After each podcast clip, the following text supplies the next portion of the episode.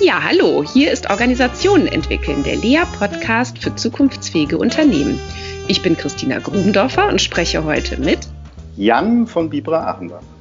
Ja, und zwar zur Frage, wie uns Mindfulness in Krisenzeiten unterstützen kann.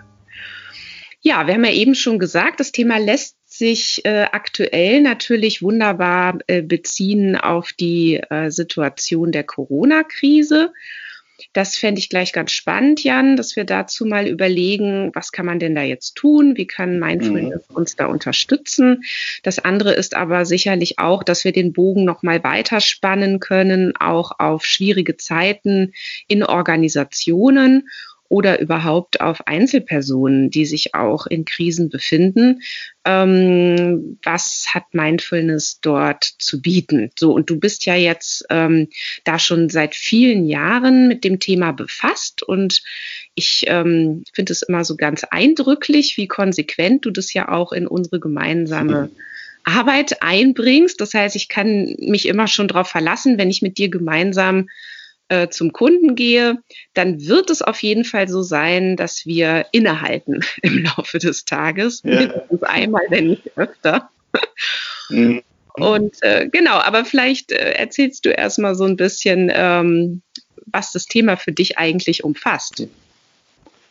Ja, total gerne, äh, Christina. Vielen Dank auch für die Einladung. Äh, und ich freue mich, da hier so ein bisschen meine Erfahrung zu teilen. Und ähm, vielleicht, vielleicht fange ich vielleicht auch tatsächlich mal damit an zu erklären, wie ich überhaupt auf das Thema gestoßen bin. Und das ja. war eigentlich noch bevor das so vielleicht so in aller, aller Munde gefühlt, zumindest in meiner Filterblase, äh, inzwischen ist. Und es war tatsächlich auch so ein bisschen äh, für mich halt so eine schwierige Phase in meinem Leben. Das war so vor 10, 12 Jahren, ne? so irgendwie im Beruf ganz intensiv unterwegs gewesen, Familie, ähm, auch ein bisschen persönlich schwierige Zeiten, wo ich auch gemerkt habe, so eine Sehnsucht vielleicht auch gespürt habe ähm, und, und, gemerkt habe, es irgendwie fehlt was. Ich stolper so in meinem Leben nach vorne und äh, es stresst mich und sowas. Und da habe ich mich an eigentlich einen, Onkel und eine Tante von mir erinnert, die schon seit den 70er Jahren sich ganz intensiv mit Zen äh, beschäftigt haben, wo ich früher als Kind ganz häufig war und das immer ganz faszinierend fand, auch wie ruhig, gelassen äh, und, und, gleichzeitig angenehm äh, die, die beiden Personen sind. Habe mich daran erinnert und bin dann tatsächlich auch mal äh, zu so einem Session in so ein Zen-Kloster und es war so eine Woche lang Schweigen, also ganz intensiv und Sitzen, ganz viel Sitzen. Äh, und ich war total begeistert. Also im wahrsten Sinne des Wortes und habe mir irgendwie gleich gedacht, so, ah, dieses ist ja schön, wenn man auf dem Sitzkissen sitzt und im Kloster, aber wie kann sowas gleichzeitig in meinem Alltag oder auch Arbeitsalltag als Berater, Coach und sowas eine Rolle spielen? Und habe mich dann so ein bisschen, das eben so zwölf Jahre her, auf die Suche gemacht und bin eben auf dieses Thema und auch den Begriff Mindfulness bzw. Achtsamkeitspraxis gestoßen und ähm, dass es da eben auch Leute gibt und Bewegungen, die sich damit beschäftigen, auch hier in Berlin. Ähm, der Kai Romhardt zum Beispiel hatte da auch schon Bücher drüber geschrieben, mit dem habe ich mich getroffen und ähm, habe dann praktisch so eine Routine auch daraus entwickelt, dem irgendwie weiter nachzugehen. Und ich war damals auch noch Geschäftsführer von so einer Beratung. Wir hatten bis zu 50 Mitarbeiter sogar. Und wir haben angefangen für Führungskräfte und sowas auch äh, Selbstführungstrainings bzw. Achtsamkeitstrainings anzubieten. Und sehr gute Erfahrungen damit gemacht. Also so hat es angefangen, so ungefähr vor, vor zehn Jahren. Mhm. Und tatsächlich, also meine Erfahrung ist, dass das mir und auch ganz vielen Menschen, mit denen ich jetzt inzwischen zu dem Thema Kontakt hatte, einfach hilft, gerade in schwierigen Situationen, die dann häufig auch so Auslöser sind, da stärker sich einfach mal zu sammeln, nach innen zu schauen, still zu werden. Dass es einfach sehr, sehr stark hilft, da auch eine gewisse Praxis zu haben. Und es gibt halt viele Übungen, ne, so im Mindfulness-Bereich, äh, von ganz intensiv bis ganz kleine Übungen, so Micro-Practices ähm, die da einen sehr schönen Effekt haben können, eben Gelassenheit zu kultivieren, äh, nicht zu viel zu bewerten und im Grunde so im, im, wahrsten Sinne des Wortes so ein bisschen zufriedener zu werden. Ja, Ja, jetzt hast du ja schon einige Stichworte genannt, die vielleicht auch ähm, Hörerinnen und Hörern, die das Konzept noch nicht kennen, schon mhm. mal einen ersten, eine erste Idee geben, was das überhaupt ist. Ja, also mhm. man, man, setzt sich irgendwie hin und hält inne und äh, schweigt mhm. und kann das ganz, ganz lange machen, eine Woche lang, oder man kann es vielleicht auch viel, viel kürzer machen. Ähm, mhm. Micro-Practices, hast du jetzt gerade gesagt. Vielleicht kannst du gleich nochmal erzählen, was das auch ist. Und ähm, als du jetzt so erzählt hast, hat mich das so erinnert an die Zeit, ähm, wie ich zum Yoga kam. Und vielleicht mhm. gibt es da ja Parallelen. Ähm, ja. Und in der Yoga-Praxis, natürlich gibt es ganz, ganz viele verschiedene ähm, Yoga-Praktiken, aber ich bin damals zur Anna Trökes gegangen und ähm, Anna Trökes äh, hat eben auch immer schon ganz, ganz viel Wert darauf gelegt, äh, nach jeder Übung innezuhalten und nachzuspüren. Mhm. Und eben, äh, wenn man dann irgendwelche Übungen gemacht hat, die auch immer natürlich sehr stark mit Atem äh, verknüpft sind und die zum Beispiel durch den Atem auch führen zu lassen und dann eben immer zu schauen, was ist jetzt? So. Mhm. Und ich bin ähm, dann auch ähm, auf einigen Yoga-Reisen gewesen und eigentlich ist für mich verknüpft, ähm, und dann kannst du ja mal sagen, ob das für dich auch so passt, ähm, für mich verknüpft mit der Frage von Achtsamkeit wirklich diese Frage von, was ist jetzt? Mhm. Also dieses mich wirklich hinsetzen und spüren und hören und schmecken und riechen und ich weiß gar nicht, was ich, welchen Sinn ich jetzt vergessen habe, auf jeden Fall mit allen fünf Sinnen, ja. mich fragen, was ist jetzt? So. Und das wirklich zu beschreiben und dann äh, eigentlich auch sowas zu sagen wie, äh, das bin ich, ja, oder ich bin mhm. das oder so. Ja. Ähm, und einfach zu merken, okay, das, ich bin, äh, ich bin jetzt nicht diese ganzen Gedanken und ich bin nicht die Gefühle, sondern ich bin all das andere. So. Mhm. Und dann ist es wie so ein Wegdriften in so ein, ähm, in so ein Gefühl von aufgehoben sein und so dieses, mir kann eigentlich gar nichts passieren. Mhm. Das finde ich mhm. persönlich so das Wunderbare daran, das so zu spüren und so in so eine Ruhe und Gelassenheit zu kommen. So, jetzt bin ich aber jetzt vom Yoga dahin gekommen. Jetzt weiß ich mhm. nicht, wie das zu dem passt, ähm, wie du das dann eben so praktizierst oder auch das, ja. Ja, kann ich, das spricht mich total an. Also das spüre ich sogar, während du es erzählst. Und Yoga ist eine absolut äh, auch äh, gängige Praxis im Mindfulness-Bereich. Äh, Im Grunde hat es äh, auch, auch, die gleichen Wurzeln. Ne? Mindfulness ist dann, kommt vielleicht eher dann auch noch so aus dem Buddhistischen. Ne? Da ist es so einer der, oder the Royal State of Mind wird es dann auch genannt, ne? indem man ähm, im Endeffekt einfach nur wahrnimmt. Ne? Und das hast du ja auch aus deiner Yoga-Praxis beschrieben.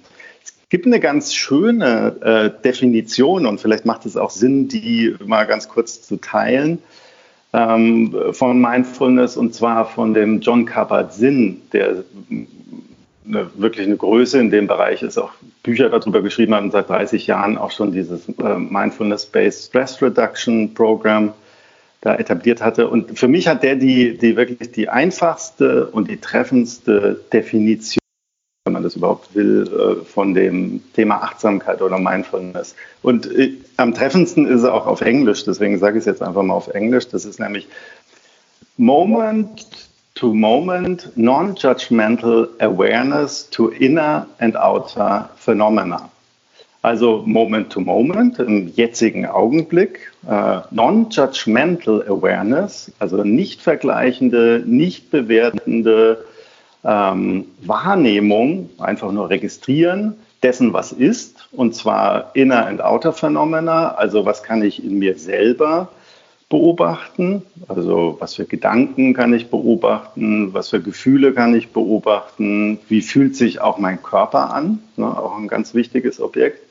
Und dann eben auch diese Autophänomena, sprich, was nehme ich mit meinen Sinnen wahr? Also was kann ich hören, was kann ich riechen oder schmecken, äh, was kann ich mit meinen Augen wahrnehmen, vielleicht auch was kann ich mit meiner Haut wahrnehmen. Ähm, und das sind genau diese Übungen, dass ich versuche, diese Aufmerksamkeit ohne zu werten, ohne zu vergleichen, genau auf diese Objekte zu lenken, die uns hilft, einfach präsent zu sein. Und wir sind ja nicht unbedingt in unserer, äh, vielleicht äh, in, in unserer Gesellschaft besonders trainiert dafür. Ja, also, ja, das wäre jetzt auch die Frage, wofür hilft das nicht zu bewerten? Was ist da deine Erfahrung, was das dann macht? Also wozu führt das, wenn man, wenn man versucht, es nicht zu bewerten? Was ja verdammt schwer ist, ne? Weil man kommt ja schnell in so innere Dialoge von, ach, jetzt bin ich aber gerade unruhig oder ach, jetzt sind mir die Gedanken schon wieder abgeschweift zum Elternabend, wo ich heute Abend noch hin muss oder ach Mensch, ich krieg's irgendwie gar nicht hin. Also das sind dann ja vielleicht so ja. Dialoge, die sehr wahrscheinlich sind. Und, mhm. äh, und dann hat man auch noch dieses, nein, du sollst doch nicht bewerten. Du sollst ja, ja, da. bewerten. Das heißt, hier kommt noch so eine, genau. so, eine, so eine, Beobachtung zweiter, fast schon dritter Ordnung noch mal rein. Ja, ja da gibt's ja auch einen schönen Scherz, diesen Therapeutenscherz, Bewertungen sind schlecht. Ja, das ist tatsächlich auch eine Falle, wenn man anfängt zu praktizieren, dass man dann anfängt, das Praktizieren zu bewerten. Ja, und deine Frage war ja, ja hm, was, was bringt es denn? Also die, die Erfahrung, die ich gemacht habe äh, und die alle machen, die ich kenne, mit denen ich mich zu dieser Erfahrung austausche, ist, dass tatsächlich eine große Gelassenheit und Zufriedenheit herstellt und auch den Geist auf Dauer einfach beruhigt. Ja, also diese Stimmen, die bewerten, die vergleichen ähm, etc., die werden dann einfach ein bisschen leiser. Die gehen auch nicht ganz weg. Ne? Also das wäre wär so ein bisschen eine Illusion, dass ich mit Mindfulness Practice meine Gedanken kontrollieren kann oder dann gar keine mehr habe. Da kann es schon so Zustände geben, wenn man ganz intensiv praktiziert, wo genau auch das eintritt, was du aus deiner Yoga-Praxis beschrieben hast und kennst, nämlich interessanterweise so ein ganz tiefes Gefühl von Aufgehobenheit und äh, Zufriedenheit. Und das ist auch typisch, dass ich sowas bei intensiver Praxis einstellen kann. Und gleichzeitig, ähm, also auch im Alltag, wenn man so kleinere Übungen macht, also Micro-Practices, hilft es einem einfach mal diesen Film, diesen Autopiloten zu unterbrechen ja, und sich nicht irgendwie wegzuspulen in Gedanken, die vielleicht jetzt gerade gar nicht hilfreich sind oder in emotionale Zustände, die auch gar nicht hilfreich sind.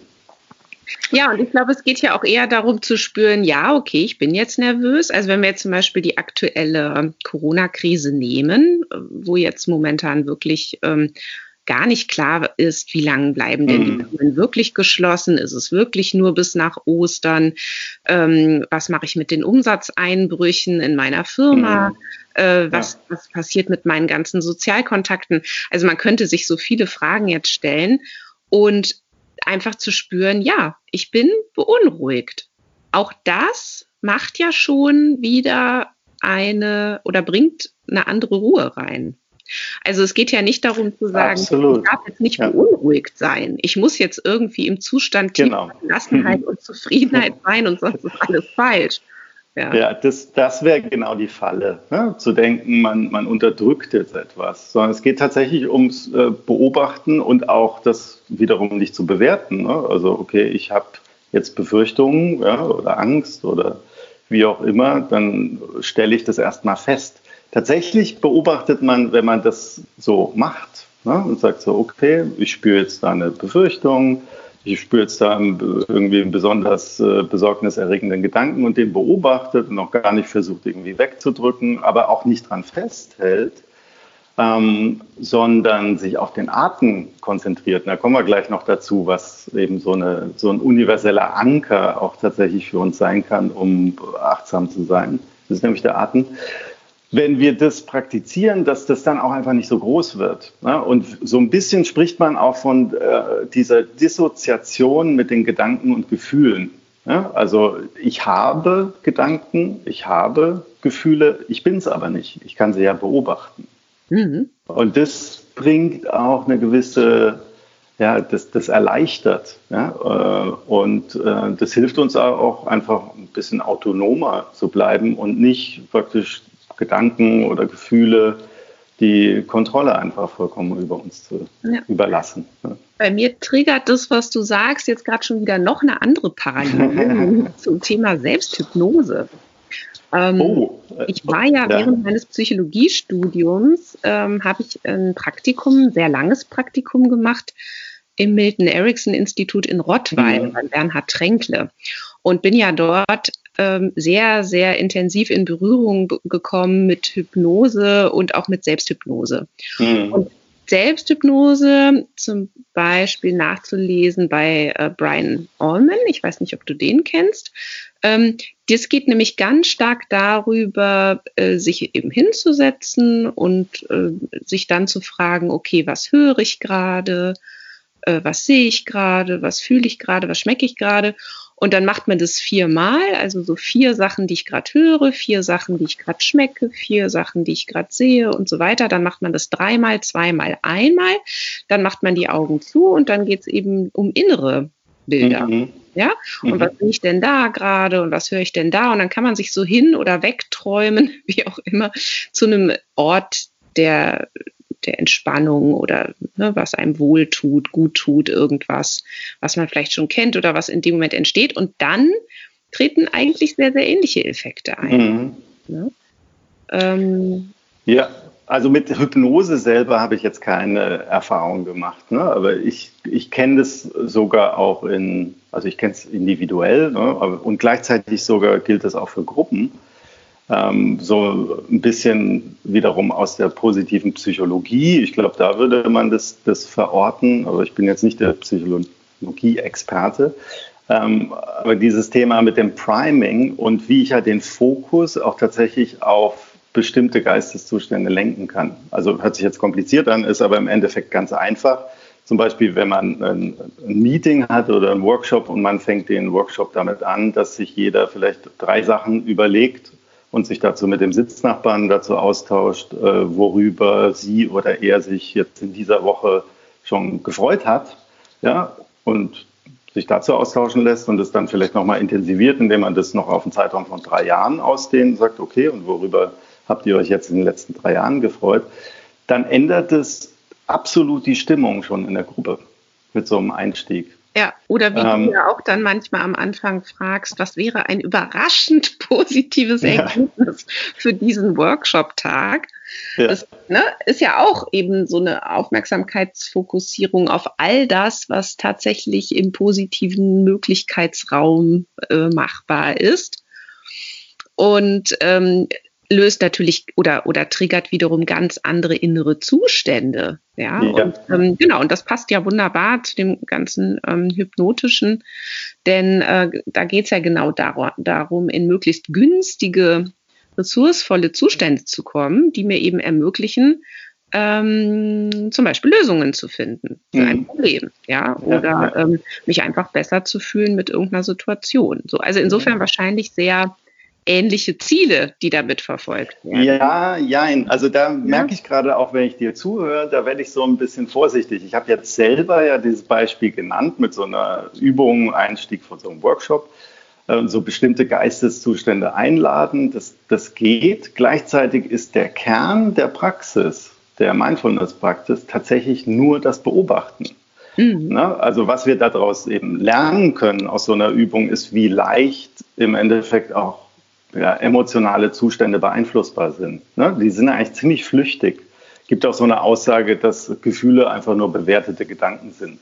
Ne? Und so von Gedanken wird dann auch schon gar nicht so viel gehalten. Also das ist ganz, da gibt es natürlich ganz extreme Positionen, gerade so im Zen.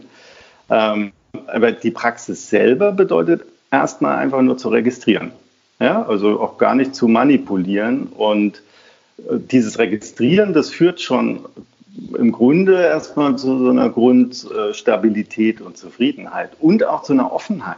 Ja, mhm. ich finde, da gibt es ja auch viele Links und das müsste dich ja gerade auch total ansprechen, aus meiner Sicht zu der ganzen Systemtheorie ja. und der, der systemischen Arbeit. Ne? Also wie beobachte ich, ne? also äh, möglichst offen, registrierend, ja, äh, etc. Oder bin mir zumindest meines Biases äh, bewusst. Na, wie interessant ist das? Ja, ja, genau. Mein, Forderung ne? Das ja, heißt eher so dieses, äh, dieses ethnologische, ja. äh, sich gefühlt hinter den Busch setzen und alles erstmal total spannend und interessant finden. Äh, eher mit diesem, ach so geht das hier, ach mhm. so machen wir das. Und so kann man natürlich auch auf sich selber schauen und sagen, ach wie interessant. So fühle ich mich gerade. Ja. ja. Jan, jetzt hast du das schon wieder gesagt, obwohl du es nicht wolltest. Ähm, was ich mich natürlich gerade, wo du Systemtheorie ansprichst, ähm, äh, komme ich natürlich gleich zu der Frage, was machen denn jetzt Organisationen eigentlich damit? Ja, also die ganze, das ganze Achtsamkeitsthema, das Mindfulness-Thema ist ja eh top aktuell.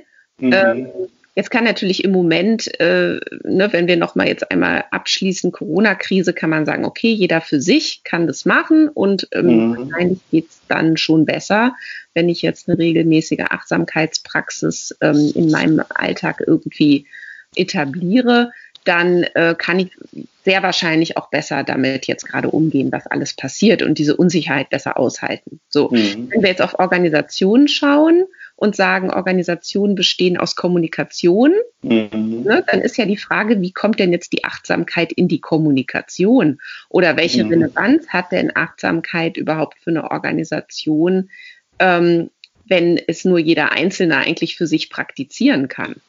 Ja, das ist eine spannende Frage und ich, ich würde auch mal sagen, die, das ist auch noch ein Forschungsfeld. Ne? Also deswegen beschäftigen wir uns auch gerne damit. Ähm, tatsächlich, was ich beobachte, ist, dass das Thema Achtsamkeit äh, in Form von Trainings häufig angeboten wird. Ne? Das wäre dann eher so eine Intervention auf individueller Ebene. Ähm, und gleichzeitig beobachte ich, also ich gebe ja auch selber Trainings zu dem Thema Achtsamkeit, zum Beispiel für Führungskräfte in Unternehmen.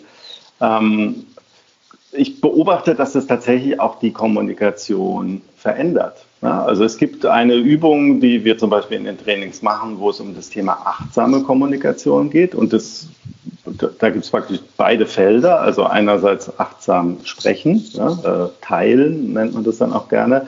Und auf der anderen Seite auch achtsames Zuhören. Und das kann man sehr schön üben. Ja? Also wie kann ich äh, ein Zuhören kultivieren, was äh, sozusagen ganz bei dem ist, dem ich zuhöre und nicht irgendwelche Vergleiche sofort anstellt von dem, was ich höre oder Bewertungen anstellt von dem, was ich höre oder eben wenn Gedanken eh schon ganz woanders ist.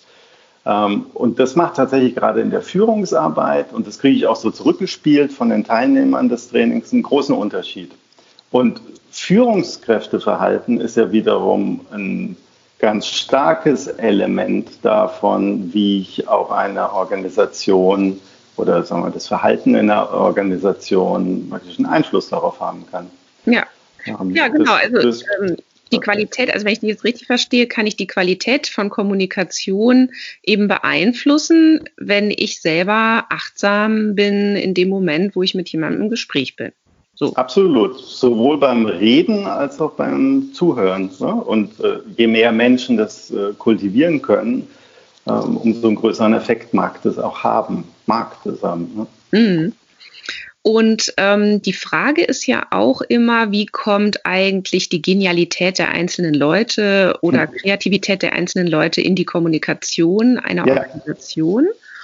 Und was ist da überhaupt auch vorhanden bei den einzelnen Leuten? Also wenn man hm. jetzt sagt, die Mitglieder einer Organisation limitieren, was in der Organisation überhaupt möglich mhm. ist, dann kann man ja mhm. sagen, wenn die ihren Horizont erweitern oder wenn die mehr Zugang bekommen zu ihren intuitiven Anteilen und dort vielleicht auf gute Ideen kommen und die dann wiederum einbringen in die Kommunikation, dann hätten wir ja hier eben auch die Kopplung beantwortet, ne? von ähm, der Achtsamkeitspraxis und mhm. der Qualität von Kommunikation und im speziellen Fall von vielleicht Ideenreichtum, Kreativität, Zukunftsfähigkeit in der Organisation. Ne? Das heißt, ja. jeder erweitert seine Möglichkeiten und ähm, ermöglicht es zumindest der Organisation davon mhm. zu profitieren. Ja. So. Ich, ich finde, da gibt es auch ein sehr schönes äh, Element, was uns auch in unserer so Organisationsentwicklungsarbeit wichtig ist. Und das ist, schaffe ich es, Dialogsituationen herzustellen. Ne? Also wo es nicht vielleicht wie in der Diskussion darum geht, äh, Recht zu haben in der Gruppe, was man vielleicht häufiger beobachtet, wo dann eben auch das Wort aber sehr häufig vorkommen mag, ähm, kriege ich es hin, eine Dialogsituation herzustellen, wo tatsächlich einfach die Perspektiven nebeneinander gestellt werden können und äh, dieses, das wird ja auch bei Simon Weber immer sehr schön äh, äh, genannt, dieses Mehrhirndenken vielleicht tatsächlich besser funktioniert als in einer Diskussionssituation, sondern wo halt einfach die Gedanken, ne, Dialogos ist ja der Fluss von Gedanken, wo das besser funktionieren kann. Und da spielt dann tatsächlich auch die Selbstführung von den einzelnen Teilnehmern eine Rolle. Ja, ähm, genau.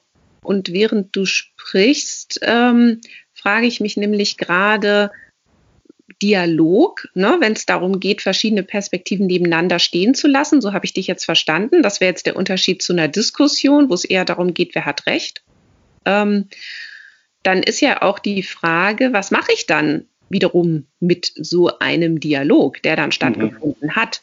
Mhm. Ähm, also ich komme jetzt gerade von dem Gedanken, dass Organisationen ja sich selber nur über Entscheidungen überhaupt fortsetzen. Mhm. Das heißt, es braucht ja am Ende eines solchen Dialoges wahrscheinlich trotzdem irgendeine Art von Entscheidung, was machen wir jetzt damit oder wie machen wir es denn jetzt? Denn sonst ähm, ist es ja für die Organisation fast so, als hätte das nicht stattgefunden. Absolut. Ne? Also ich, äh, was, was wir beobachten, dass das häufig, es gibt ja auch so eine bestimmte Dialogform, dieser Dialog nach Bohm, äh, kann, man nachlesen. Ne? Also, das im Endeffekt wird dann sogar mit dem Talking Stick teilweise gearbeitet, um das Künstliche so ein bisschen zu verlangsamen. Dass es häufig so ist, dass dann ähm, Entscheidungen klarer werden oder entstehen nach einer Weile, wenn so ein Dialog gelaufen ist. Ne? Und Dialog ist nicht unbedingt nur ein Nebeneinanderstellen ne, von Ideen, sondern tatsächlich auch ein Anknüpfen an den Ideen, die man vorher gehört hat. Und das kann natürlich zu anderen Entscheidungen führen. Ja. Mhm. Na, so ein bisschen das, was wir hier vielleicht auch gerade praktizieren, weil ähm, uns war jetzt ja auch noch gar nicht klar vorher, wo jetzt unser Gespräch hier überhaupt hinführt. Mhm. Also zumindest, dass wir sehr von dir hier auch leiten äh, ne, und, und guck halt, was kommt mir dazu in den Sinn. Und so spinnt man dann den nächsten Gedanken weiter. Und das ist ja vielleicht wirklich eine andere Art von Gespräch, ne, als wenn wir uns jetzt hingesetzt hätten und gesagt hätten, okay, was sind denn jetzt unsere Kernbotschaften mhm. für diesen Podcast? Und dann rasselt die jeder so runter und eigentlich reden wir gar nicht mehr miteinander. Und es entsteht auch gar nichts Neues mehr, weil nee. wir alle schon total, also weil wir schon vorgefertigt wären in dem. Ja, oder wenn es darum ginge, wer hat jetzt Recht? Ne? Also so, Mindfulness ist das, nein, Mindfulness ist das, ist Yoga, ist was anderes. Und es mhm. ist tatsächlich äh, dieses Fließen von Gedanken, ne? also und, und Bedeutung vielleicht auch. Ja. Ne? Genau. Äh, ich, eine Sache haben wir so ein bisschen übersprungen jetzt, äh, liebe Christina. Und ja. das ist äh, eine Sache, die für mich sehr wichtig ist, das auch noch zu teilen hier in dem Podcast.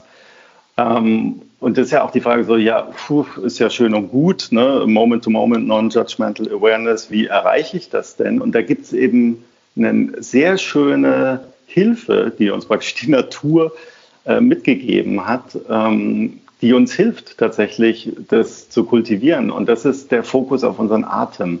Ja, also das ist immer ein Stück weit mit seiner Aufmerksamkeit beim Atem bleiben, hilft uns automatisch in so einen achtsameren oder more mindful äh, Zustand zu sein. Und das, deswegen sind auch alle Übungen, ähm, dann die tatsächlich die praktischen Übungen, wo es um Mindfulness geht, spielt der Atem in der Regel eine ganz große Rolle. Mhm. Ähm, um uns zu fokussieren, der zieht uns ja auch automatisch in den gegenwärtigen Augenblick. Ne? Wir müssen atmen, ne? sonst, ähm, sonst äh, geht es nicht lange gut. Ja? genau. Mhm.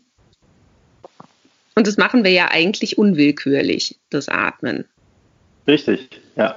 Das so. machen wir unwillkürlich, genau. Und äh, gleichzeitig äh, ist es eine wundervolle Übung, sich mal ein bisschen seinen Atem zu beobachten ja? und äh, bei seinem Atem zu sein. Und für viele Teilnehmer von so einem Kurs ist es total ungewöhnlich, das erste Mal einfach für einen Atemzug lang nur ihren oder seinen Atem zu beobachten. Also das kann schon kann schon eine ganz tiefe Erfahrung sein. Ja. Können wir dann jetzt mal so eine Micro-Practice machen?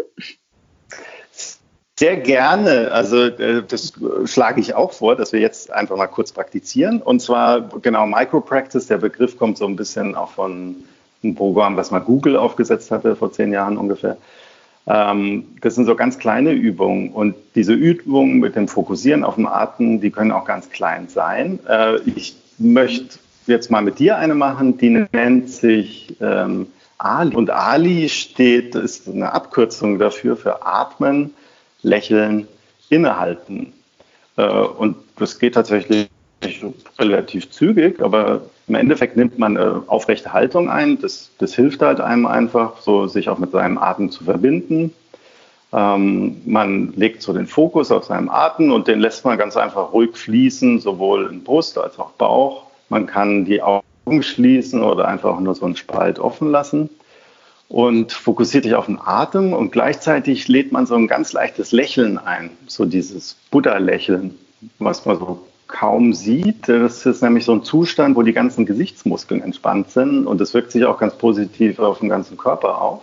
Mhm. Und drittens, das I steht eben für das Innehalten. Das heißt, ähm, für einfach zwei, drei Atemzüge machen wir nichts, außer eben zu registrieren und zu beobachten.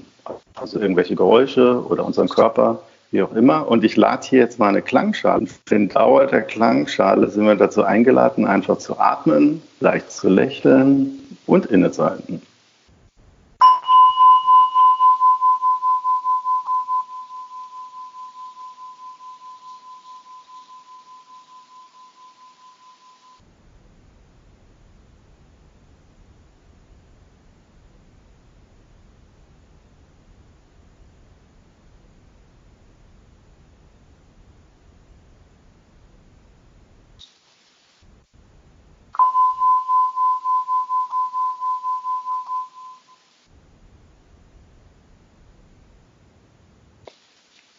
Und so einfach kann das sein. Wie passend, dass ich mich hier für unsere Session heute hier auf die Yogakissen gesetzt habe.